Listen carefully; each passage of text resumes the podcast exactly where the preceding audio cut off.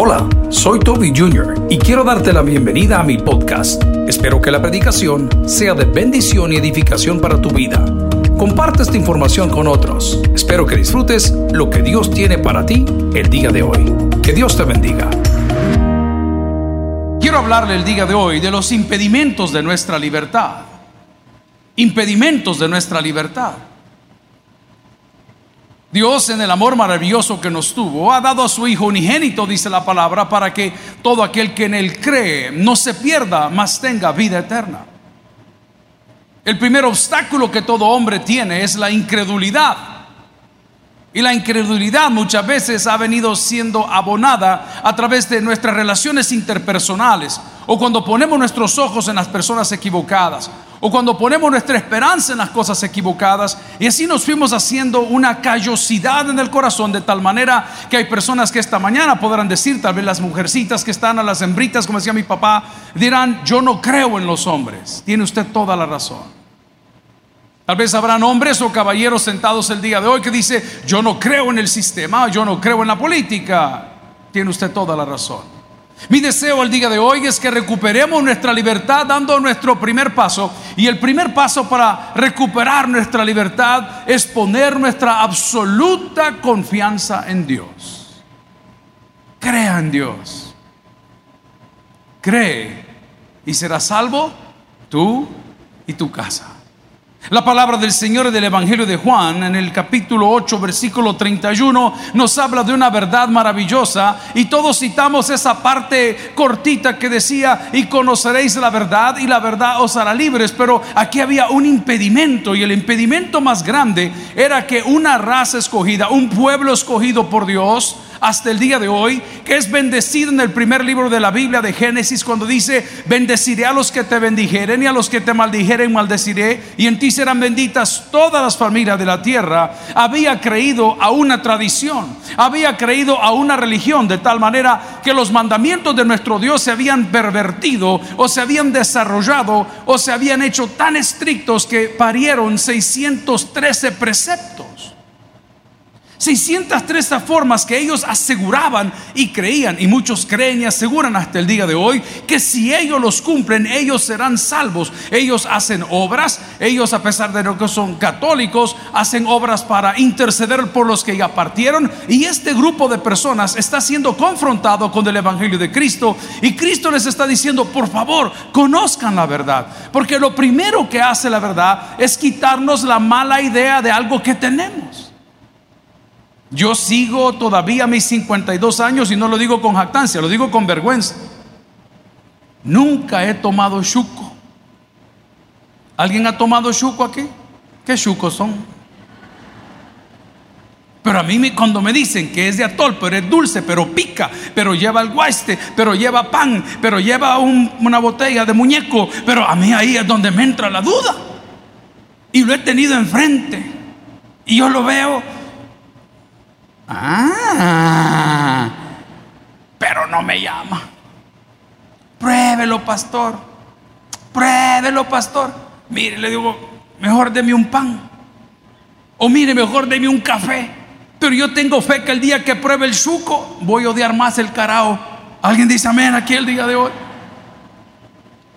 Pero usted critica a Dios, critica a las iglesias, critica a los pastores, critica a los evangelistas, critica a los canales cristianos, critica y no conoce a Dios. ¿Cómo critica algo que no conoce? Mi petición y mi oración el día de hoy es que reclamemos nuestra libertad y para dar el primer paso hacia nuestra libertad yo debo de tener confianza en Él. La Biblia declara en Hebreos que por Él, para Él, fueron hechas y se sostienen todas las cosas. Este grupo de personas que vamos a leer a continuación, en Juan 8:31 en adelante, le estaba diciendo al Señor, oye Señor, nosotros ya te conocimos, pero Jesús les estaba asegurando y diciendo, por favor, ahora que me conocen, sean verdaderamente libres, no vayan a conocerme y vuelvan a su pasada manera de vivir, que es el segundo impedimento. El segundo impedimento para ser libre es dejar mi pasada manera de vivir. Porque dice la palabra que el que practica el pecado es esclavo del pecado. Y muchos hemos venido a Cristo. Ojo, aquí voy a tirar fuerte, pero nos vestimos como el mundo, pensamos como el mundo, comemos como el mundo, dormimos como el mundo, nos comportamos como el mundo, pero queremos ser libres. No se puede. Porque lo primero que un reo, por lo menos en El Salvador, se quiere quitar cuando sale de ese lugar es el uniforme que le han dado. Lo primero que quiere que le quiten es el brazalete. Lo primero que quiere que le quiten es ese juego de pantalón blanco y crocs blanco porque él ya no está preso, ahora es libre. Lo primero que uno quiere cuando se le de un caso como los que hemos estado viendo en los últimos días es que le den una carta que diga que usted no tiene ningún compromiso. ¿Y sabe qué hace esa carta? La certifica, la guarda, la lamina y la anda con usted para que el día que le digan, mire, usted tiene cosas con la ley. No, señor, aquí está la carta, no tengo absolutamente nada. Esa carta no la firmó Cristo. La pregunta es, ¿qué hiciste con ella? ¿Qué hiciste con ella? De lo primero que el Señor quiere liberarte, estamos hablando de los pasos para, y lo primero de lo cual nos liberta o nos hace libres es de condenación. Ya no soy más un esclavo. ¿Del qué? Del temor. Yo soy un hijo de Dios. ¿Y cómo es que anda caminando con la vista al suelo? ¿Y cuál es la condenación que usted tiene? ¿Y cuál es el miedo? Se asusta salir, asusta confrontar, asusta caminar entre la gente que te señala, pero usted no está caminando en el orgullo de un hombre, usted está caminando para la gloria del Señor en todo lo que usted avanza.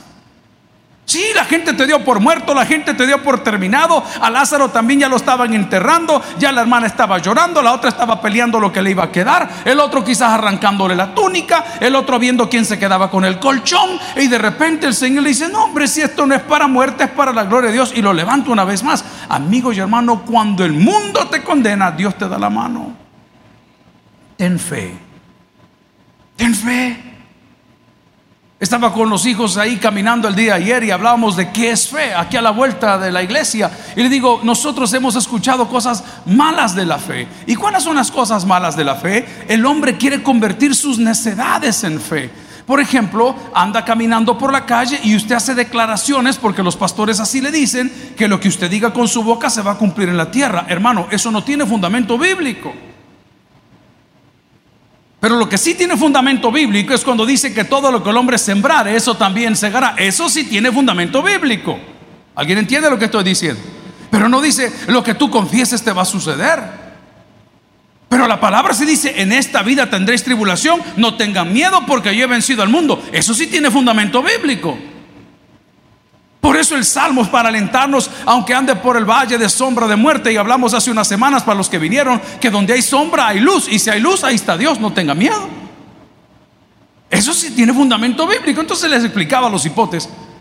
Hey, me decía, aquí funcionó la iglesia tal, aquí a la vuelta, ¿verdad? Y aquí funciona la iglesia tal. Mira, le digo, ese es el problema de la fe, que el hombre viene a declarar cosas y dice, el Señor me dijo que yo aquí tenía que poder una iglesia, pero a 30 metros hay otra. ¿Tú crees que el Señor es un Dios de desorden? De ninguna manera. El Señor me bendijo con este carro, pero, pero es robado. Ah, el Señor me bendijo. estos somos los hombres. ¿Cuántos hombres hay en la casa del Señor? Abusamos del Señor. Mire la mujercita que Dios me dio. Hermano, por el amor de Dios, ella me la había dado a mí y usted se la llevó. ¿No entienden la onda? Yo estoy de acuerdo, usted haga lo que, pero no me meta Dios en su relajo, porque por eso hemos perdido la confianza, porque pareciera que Dios está aquí para cumplir mi voluntad y eso no dice la Biblia. ¿Qué dice la Biblia? Y hágase tu voluntad, así en el cielo como en la tierra.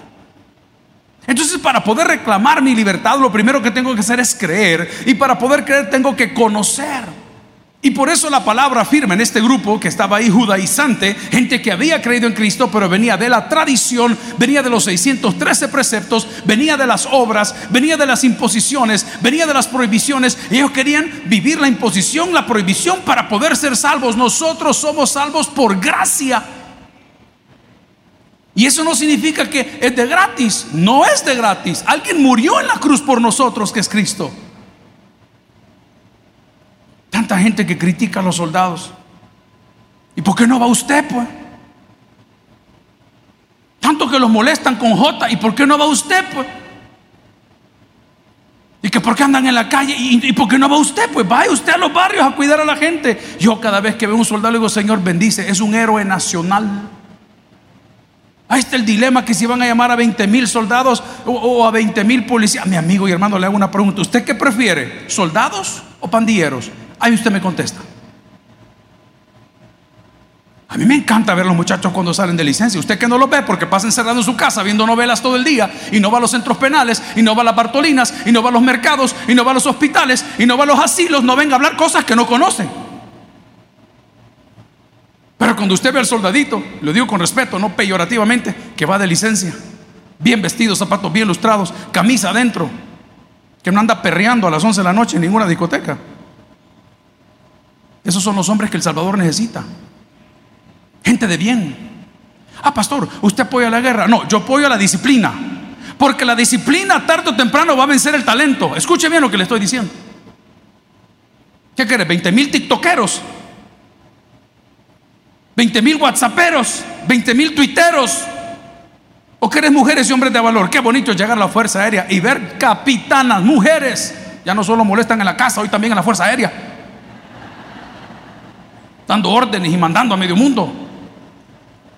Y la ve con sus trajes, ¿verdad? Que van ahí porque hay una cierta vestimenta para poder volar, la gabacha le llaman ellos. Y, la, y va caminando, y yo, wow, y esa señora es militar, pégame mi amor, pégame. me salió, me salió. Qué bonita la disciplina. Pero ¿por qué me estoy metiendo en esa área de la vida? Porque nosotros estamos acostumbrados a que nos estén sobando el lomo. Mi amigo y hermano, por favor, no extienda la mano para ver qué le van a dar. Póngase a pescar usted, póngase a trabajar usted, póngase a glorificar el nombre usted. No me comente las cosas que todavía todo mundo lo comenta. Pocas personas nos sentimos orgullosos de ser salvadoreños. ¿Habrá alguien aquí el día de hoy? Yo le doy gracias donde llego, hermano. Le voy a contar una experiencia. Y eso es real. No sé si mi hijo mayor está por aquí o no ha venido todavía. Eso le pasó a él. Estaba muy pequeño y fuimos a un parque de diversiones. Más bien dicho, fueron, porque he cholereado toda mi vida aquí. Fueron ellos con su mami a un parque de diversiones. Y tenía, no sé, siete, once, no recuerdo la verdad cuántos años. Y estando en el parque de diversiones en California, porque los abuelos de allá son, le pregunta una señora y un señor que estaban al lado de él. Oh, le dice, Where are you from? ¿De dónde tú eres? A Popa, le dijo el niño. Y le dice el niño, del Salvador. Y le dice la señora con mucha discreción, porque inmediatamente corrió a, contarlo. Perdona, le dice, ¿y en tu país todavía hay caníbales? Sí, le dije en la avenida.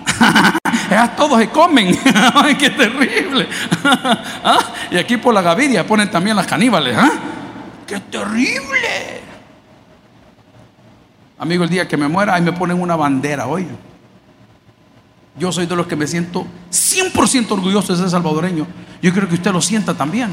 ¿Por qué me lo estoy diciendo y por qué se lo quiero decir, amigo y hermano? Por dos cosas básicas. Porque tenemos un nombre bendecido que ninguna otra nación tiene. No tenemos por qué vivir en temor, no tenemos por qué vivir esclavizados, no tenemos por qué vivir atribulados. Amigo y hermano, agarre la parte que le corresponde y tire la basura lo que no le gusta, pero llévese algo en el corazón y conoceréis la verdad. Y la verdad es Cristo. La verdad no está con los presidentes, la verdad no está con los funcionarios, la verdad no está con los gobiernos. Yo los he visto pasar a todos, ahí me sacan fotos con todos. ¿Y qué es la picazón que tienen? Nunca los hemos buscado, ellos han venido. Nunca. Y hoy la cosa es mejor. Porque nosotros como nueva generación estamos ubicados en el plano cartesiano que Dios nos dio. No andamos buscando nada. ¿Sabe qué tiene que buscar el Hijo de Dios? La presencia de Dios.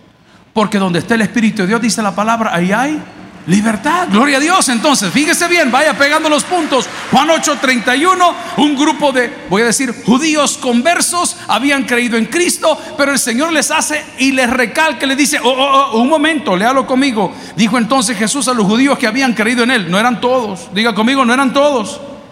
Por eso usted es dichoso. Por eso usted es dichoso. Porque Dios de usted y de mí ha tenido misericordia.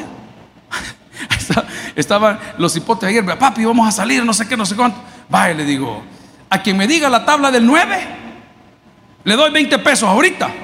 Yo dijo uno, 9 por una, uno dijo. No voy a decir quién es, el menor. 9 por una, uno. Hey, le dice, perdón, imagen, le dice el otro. No es así. 9 por una, 5, le dijo. ¿Ah? Hay cosas que usted cree que sabe, pero no sabe nada. Usted cree que la sabe porque la repitió en la escuela, porque la repite en la iglesia, pero no sabe nada, porque sale de aquí con desconfianza, sale de aquí con tribulación, sale de aquí con miedo. Ah, no, aquí somos machos. Oh, Señor, y allá afuera cómo está la cosa. Y cuando llegan las notificaciones de los juzgados y cuando te ponen todo mundo y te quieren exhibir, ¿qué, ¿qué crees que se siente? Nada. Nada. Algo que aprendimos de nuestro pastor que está en la Biblia es, yo sé en quién es. Ok, ¿y por qué no se lo lleva usted? Una persona que conoce la verdad no se mueve, hermano. No se mueve del lugar donde está. No tienen que andarlo conquistando todo el tiempo, a ver qué predican hoy, a ver qué dan hoy, a ver qué cantan hoy. Nosotros no venimos a darte a ti, todos venimos a darle a Dios la honra y la gloria, que es nuestro libertador. Gloria a Cristo por ello. Esa es la verdad. Pero ojo, no quiero mentir, la verdad duele. La verdad duele. Yo soy de los cobardes que no me gusta ir al médico. Tengo 52 años y no me gusta ir al médico. Ahí se la voy a dejar. Ah, ahí entiendan lo que quieran. ¿ah? Yo no. A mí mejor que me digan. Pero la verdad duele cuando lo llevan a uno al médico y le hacen ahí el escándalo, le hacen el taco, le hacen lo que sea. El médico le tiene que decir lo que ve.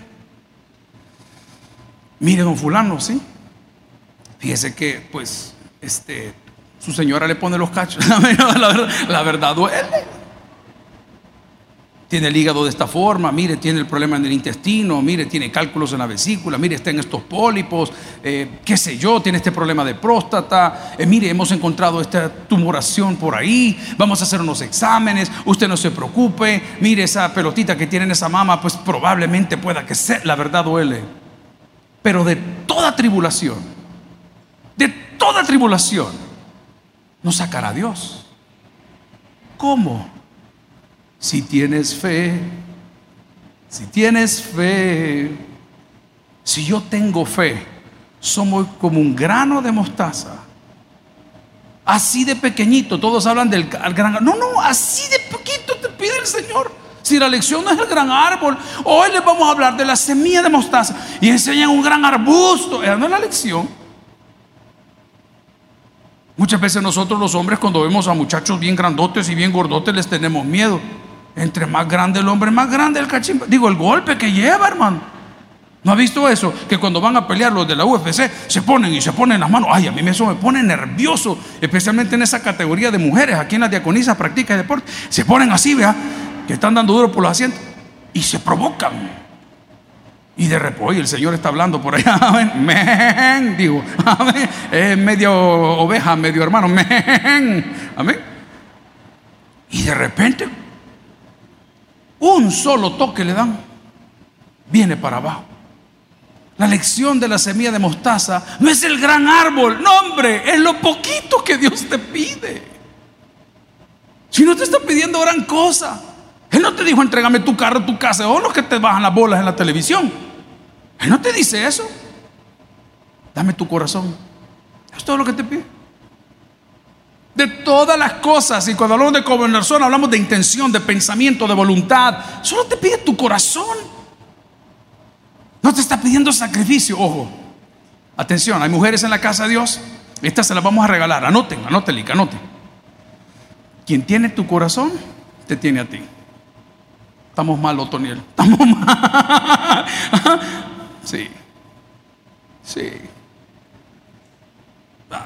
Hay gente que no tiene nada que ver y todo no me lo involucre sexualmente porque todos andamos volando ahí. No, no, hombre. Hay gente en tu casa que te cuida. Tiene en tu corazón, hombre. Es una gratitud, las mamacitas de crianza, las abuelitas de crianza, los papis de crianza. Gente que tiene tu corazón. A mí me gusta, yo no tengo ese privilegio. Son mis hermanas las que cuidan a mi mamá. Ellas son las que salen con ella, son las que vienen con ella, son las que hacen aquí. Pero, pero qué bonito es cuando los hijos no se avergüenzan de los padres. Pero estoy ilustrando que quien tiene tu corazón, te tiene todo. Hay cosas que ni se piden, hermano. Porque esa persona tiene tu corazón. Ah, yo estoy presionando a mis amigos y compañeros, ¿verdad? Vengan al culto, ven. ahí me estaban poniendo temprano. No los critico, solo quiero que aprendamos juntos. Eh, vamos ahorita para la Bartolina. Oigan, culto por el amor de Dios. Por eso sus vidas son un desastre. No quieren oír culto, quieren andar eh, encaravanados y quieren andar regalando pan y quieren andar en escuela bíblica y quieren andar en la clínica de la iglesia y quieren andar en el diaconado y quieren andar en la cafetería y quieren andar en los parqueos y quieren recoger basura. No oyen culto. Y tú no puedes dar algo que no tienes. Y la única prueba que tengo en contra tuya y mía es lo que el texto bíblico me dice hoy. Los que habían creído en él era gente de tradición, el que sirve, el que viene temprano, el que viene a las 5, pero es un amargado, un resentido, no tiene familia, no tiene casa, no tiene carro, tiene deudas, está peleado con medio mundo. Y la Biblia no dice, por los cultos lo conoceréis, dice, por los frutos los conoceréis. ¿Cuáles son tus frutos? Carreras universitarias, eso no te dan el regalo que Dios te da, que se llama moralidad. Eso no te lo da la carrera universitaria. Hay gente muy profesional y es amoral. Ahí está molestando que si se van los jueces, que se mueran los feos, pero no se mueran ustedes porque son mis amigos. Amén. Qué terrible. Y conoceréis la verdad. ¿Pero por qué no la puedo conocer? Porque no le tiene confianza. Llegamos a almorzar el día de ayer y vaya, la pregunta fue, Dios es bueno, diga conmigo Dios es bueno. No voy a volver a decir Dios es bueno. Habíamos planificado un, buen amigo, se llama Juvini, así es el nombre, Juvini. Mira qué curioso cómo se escribe. El nombre es extranjero, él es salvadoreño, hermano. Es así en el que se llama Juvini. Y buena onda, ¿verdad? Que en las motos, mire, pastor, que vamos a ir aquí, que vamos a ir allá, que vamos a ir para acá, que vamos a ir. Miren, eso de ser amigo, guía, eh, pastor, es bien difícil y uno tiene responsabilidades. Entonces de repente se vino la lluvia y dije, Señor, le hago la pregunta. Nos vamos los 35, 38, 40 motociclistas y nos vamos así con la lluvia. Pregunto, ¿es inteligente? ¿No han metido, hermano? Si es nuestro club. Número dos. De los 34, 35, 40, 50 motociclistas, no todos tienen la misma calidad de manejo. Y se cae uno. Y va pasando aquellos que les gusta, porque gracias a Dios por la libertad de prensa, pero de eso viven, yo los entiendo. Yo no tengo que criticarlos, solo entenderlos. Y toman la foto. ¿Usted cree que van a decir el nombre del Señor? ¿Usted cree que van a decir el nombre de la mamá del Señor, de la esposa del Señor, del que se cayó o del que tuvo? No, ¿qué creen que van a decir? Al regresar, accidente con el Junior. No te lo pierdas. Lo condenan a cadena perpetua. Está pegado al alcalde. ¿Me entiende? ¿Sabe qué hago yo? Dice, el sabio ve el mal y se aparta. Solo ella se casó. Ya no me conecté. Hagan lo que quieran. Yo no me voy a meter. Ahí vean si se empachan, ahí vean si se ahogan. Está lloviendo, ven los tiempos. No, que sí va a llover, que no va a llover, que sí va a llover. Hagan lo que quieran, amigo y hermano. Ese tipo de actitudes son los que Dios nos pide en la vida normal. Usted ve el gran zafarrancho, sabe que ahí asaltan, sabe que a las 11 no tiene que pasar por ahí, sabe que anda el dinero de la planilla. ¿Y dónde se fue a meter? Donde le dijeron que no se metiera. El Señor quiere darnos la libertad, que tengas confianza en Él, pero que no abuses de su confianza. Está trayendo contrabando del aeropuerto y viene aterrizando. Ay, padre, que no me revise. Padre, que no me revise. Qué Ay, padre, que este talco pase desapercibido. ¿Ah? ¿Alguien está recibiendo palabra el día de hoy? No, sí, sí, sí. Impedimento de nuestra libertad la falta de fe, nuestra pasada manera de vivir. Por eso la palabra dice, hermanos, poquito a poco vayan despojándose, despójense poquito a poco. Yo siempre estoy peleando con mis malas costumbres. Yo detesto arreglar mi cama, detesto arreglar mi cama, detesto arreglar mi cama, detesto arreglar mi cama. Tengo siete años de arreglar mi cama todos los días. Detesto arreglar mi cama. Pero jamás me va a vencer la indisciplina. No, porque se lo dije al inicio. Tarde o temprano la disciplina vencerá al talento. ¿Cuáles son esas disciplinas que no has desarrollado por las cuales no eres libre? Se llaman disciplinas espirituales. ¿Cómo se llaman las disciplinas? Disciplinas espirituales. La primera de ellas, la oración. La oración. No sé cuántos de ustedes tienen la costumbre de ponerle amor, ya me desperté. Amor, ya me voy para allá. Mire, mi hijo, eh, lo espero por aquí. O gente que tenemos un chat de familia. ¿Alguien tiene chat de familia? ¿Chat de bolos? sí, todos tienen chat de bola. ¿eh? Allá vos. Ah, ok, pero qué bonito es tener a alguien con quien platicar. Pero ahí me escribió una persona de Italia. 4 de la tarde hora de aquí, súbele 8 horas, 12. Por ahí, dependiendo si es verano o invierno. Pastor me dice, ¿no le ha sucedido alguna vez que se siente solo? Yo no me voy a poner dramático. Siempre.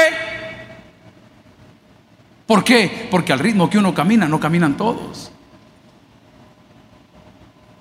Si Dios te llamó para hacer algo, solo quiero recordarte que le dijo, cuando subas a la montaña no me traigas a nadie. No me vas a traer a tu hermano, no quiero ver a nadie en la base de la montaña, no quiero ni vacas, no quiero cabras, no quiero pollino, no quiero nada porque voy a hablar con vos. Usted que anda queriendo ser líder, andar de la mano con todos, no se puede. No se puede. Si usted es un líder, usted es un líder. No es parte de todos. A que le soberbio. Ah, diga lo que quiera, se lo voy a probar con la Biblia. Cuando el Señor te indique con quién tienes que caminar, entonces obedece. Le dijo, por lo que está pasando, llévate a tu siervo, llévate a tu hermano, le dijo. Pero ahorita voy a hablar con vos. Entonces la persona me decía, pastor, a usted no le sucede que se siente solo. Me acordé de los coritos clásicos, solo no estoy, Jesús está a mi lado, que nunca dejará. Pues fíjese que sí le diga, a mí me pasa, mi amigo. Pero mira qué rápido lo resuelvo. ¿Y qué hace, pastor? Pongo música grupera, le dije. ¿Ah? ¿Ah? ah, yo me pongo a ir, me pongo música grupera. Dios habita en la alabanza de su pueblo. Así que deja andar chillando y publicando emo, ridículo, emo, ridículo, cristiano, emo, ridículo, poniendo mal el nombre de Dios. Esta prueba que me ha llegado, si vos te la buscaste, papá, si el crédito vos lo sacaste, si el carro tú lo fuiste a fiar, si ese viaje tú te lo hiciste, el Señor no te mandó. Ah, padre, hablamos tan mal de Dios porque no le conocemos. Una persona que conoce a Dios no pone un pie en el suelo después de su cama sin darle gracias a Dios por el primer día que tiene. Toda la vida. Hable con Dios. Dígale. Pregúntele. Vamos a tomar menos malas decisiones. Pero la soledad se termina cuando el Espíritu de Dios está en usted. Es por eso que las personas que tienen diversos problemas o tenemos diversos problemas de soledad, de depresión, yo siempre les digo, hermano, ponga los sermones. ¿Cuál cree que era la visión del pastor general? Ese hombre era un sabio, brother, un sabio. Predicación continua. No decía yo, pongamos a la masa. No, predicación continua. Es que él estaba basado en algo que Dios le dio a él. Y él lo encontró en la Biblia que dice que la palabra del Señor nunca regresa a qué? Ok, ¿qué dice la palabra? Lámpara a mis pies tu palabra ahí Ok, perfecto. Entonces la alabanza tiene un tiempo, pero la predicación es el fuerte, es el plato fuerte de nuestros medios de comunicación. De los demás tal vez no. Reportes, eh, whatever. Eso no es lo nuestro. Es la palabra, es la Biblia. Pero no la Biblia de memoria, sino la Biblia vivida. El impedimento entonces para poder recuperar mi libertad es falta de fe. El segundo es mi pasada manera de vivir. Y la tercera es más fácil, la falta de determinación. Diga conmigo, determinación. ¿Quieren que les cuente? El día que yo me casé, andaba bolo. No, mentir. El día que yo me casé, ¿ah? tenía doble personalidad. Me acuerdo que le dije a mi papá, eh, papá, me voy a casar. ¿Qué me dijo? No, no, me. ¿y con quién vos? ¿Cómo que con quién, papá, si usted nos ha llevado a comer? No, me dijo. Vas a arruinar esa familia, me Literal, esa era la fe de mi papá en mí. No, me dijo. Se quedó callado, comimos, siempre cosas nutritivas, hamburguesas, pizzas, hot dogs, pastel, de, eran las cosas que él comía. Para su bienestar. Y después, al llegar a la casa, vimos en Escalonia, en la casa donde vive mi hermana Pati hoy. Mira, me dijo, por cierto, si te vas a casar, me dijo, te vas de la casa. Yo a mi hija la cuido, dijo.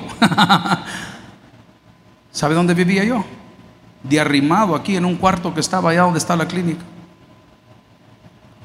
De arrimado. Estaba en mi casa. Esta no es mi iglesia, es su iglesia, es su casa. En un cuarto que estaba ahí. Y de bienvenida. El tío me estaba poniendo esos aires acondicionados de paquete, como se usaban antes, sus cajitas. Pues pusieron el aire acondicionado porque se bajaba para abajo. Eso no ha cambiado, hermanos.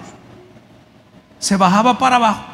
Y cuando meten el aire, yo no me fijo y me pego el golpe y me abro la cabeza así. Y desde entonces quedé así. Amén. Yo en el golpe, ¿cuántos hombres hay aquí? ¿Qué hace un macho alfa cuando siente un golpe? ¡Ah! No, ¿qué hace un macho alfa cuando siente un golpe?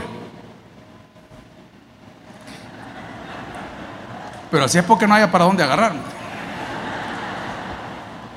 El problema fue cuando sentí caliente la oreja.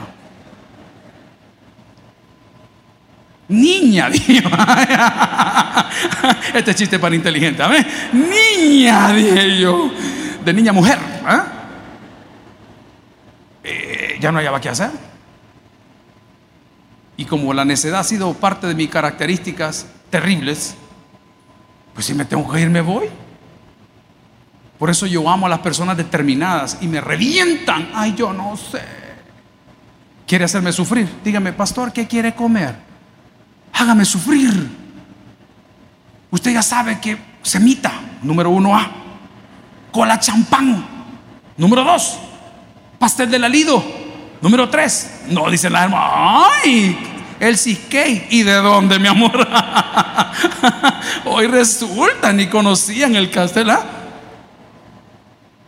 ¿Qué quiere comer? Hermano, por el amor de Dios, si tenemos 30 años de convivir. Ahí Jorge sufre con un compañero de trabajo que le habla todos los días. ¿Y qué hacemos, pastor? Y a veces llega que a mi oficina a explotar conmigo. Mire, pastor, este sí es dundo, me dice. Como que no nos conoce. Si ya sabe cómo trabajamos y sigue preguntando lo mismo. Mira, quizás ver te quiere, le dije yo, porque todos los días te busca. Deje de orar hipócritamente diciendo, oh Padre, ¿cómo puedo agradarte? ¿Quiere que se lo recuerde? Si me amáis, Padre, aquí te traigo esto para el ministerio. Quédate con el pisto, hombre. Endereza tu vida. La gente habla menos de Dios mal por, las cosas que estás haciendo que por tus donaciones, hermano. Son impedimentos. La falta de determinación no me permite a mí conseguir mi libertad. Cuando uno va al centro penal y predica y puede hablar en algunos momentos con algunos de los privados de libertad, hay gente que se acerca a decirle, hermano, ¿cree que me puede ayudar? ¿Y qué te falta? Un sello, pastor. Un sello me falta. Si, si, le ponen ese sello y lo presentan al juzgado, pastor, yo me voy esta semana. Pero yo me pregunto, de los 900, de los 1000, de los 300, de los 600, de los 400 que atendemos, ¿por qué solo uno llegó? ¿Qué pasó con el resto? ¿Qué pasó con su fe? ¿Qué pasó con el texto que dice, pedid y se os dará, buscad y hallaréis, tocad y se os... ¿Qué pasó con su fe? ¿Sabe por qué no pide? Porque usted está basado en sus obras, igual que los que siguieron a Jesús. Es que me he portado mal. Eso es otro problema y eso lo hablamos el viernes. Si usted viene, vamos a aprender juntos. Y dijimos que un hombre no es bueno o es malo, sino él se llega a, a consolidar cuando confiesa su pecado y se aparta. ¿Dónde está su fe? ¿Dónde está su libertad? Le hago una pregunta. ¿Alguien tiene crédito bancario por acá con su casa? Crédito bancario. Nadie. Todos viven de arriba. Amén. Allá tiene una hermana. Amén.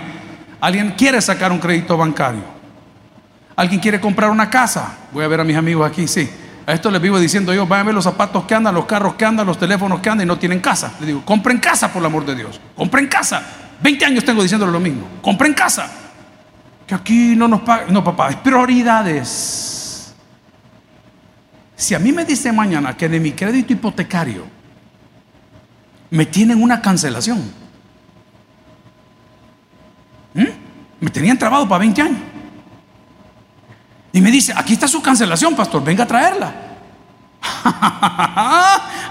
a las 5 de la mañana estaría comiendo cola champán, semita, pastelido, amén. Y ya listo, vamos a traerla, ok. ¿Cómo es que te vas a ir por la misma puerta que entraste con la misma condenación? Si Cristo te está diciendo, hijo lindo, toma una decisión. Hacerle frente. Tener fe. Desarrollar confianza. Toma la decisión de tu vida de seguir no una iglesia, no un predicador, no, no, una religión, no una tradición, de seguir a Cristo.